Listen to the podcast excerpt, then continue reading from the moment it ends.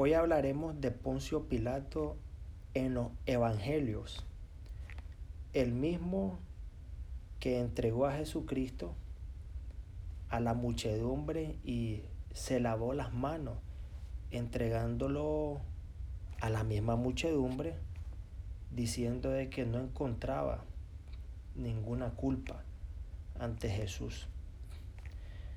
Según los evangelios sinópticos, Jesús fue apresado por un grupo, por un grupo, sí, un grupo de hombres armados, pertenecientes a la guardia del templo.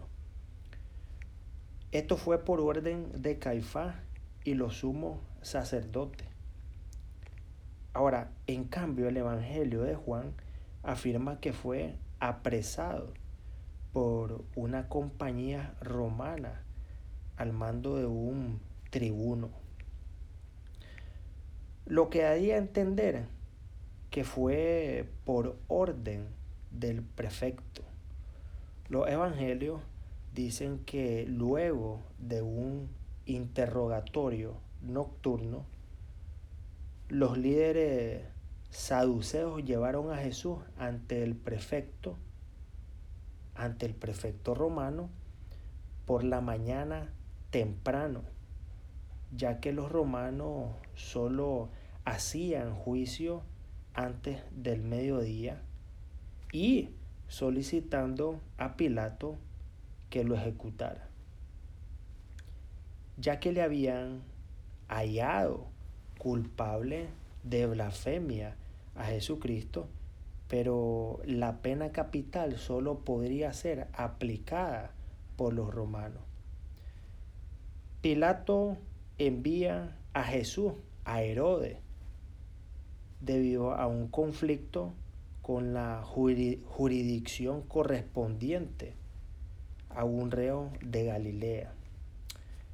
Al ser este devuelto, al ser devuelto Jesucristo a sus manos, Pilato se declara incompletamente para resolver asuntos religiosos y declara no hallarle culpable.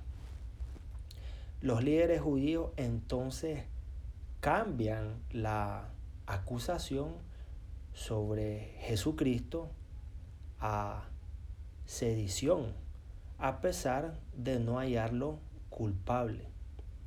Pilato sabiendo que era víspera de Pascua, deja que el pueblo decía entre liberar a un preso como lo era Barrabá o liberar al mismo Jesucristo. El pueblo dirigido por los sumos sacerdotes escoge la liberación de Barrabás y la crucifixión de Jesús.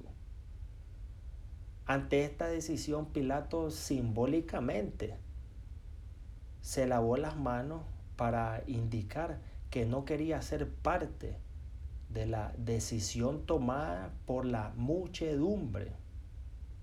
Ahora, Pilato dice, no soy responsable por la sangre de este hombre, refiriéndose a Jesús. A lo que la multitud responde, que su sangre caiga sobre nosotros y sobre nuestros descendientes. Se narra también que Pilato ordena la flagelación de Jesús antes de su ejecución. Pero los evangelios discrepan en cuanto a si esta medida fue tomada como un intento de sustitución de la ejecución o si era simplemente parte del proceso de la ejecución. En cuanto a los evangelios apócrifos, existe un muy breve y tardío evangelio de la muerte de Poncio Pilato,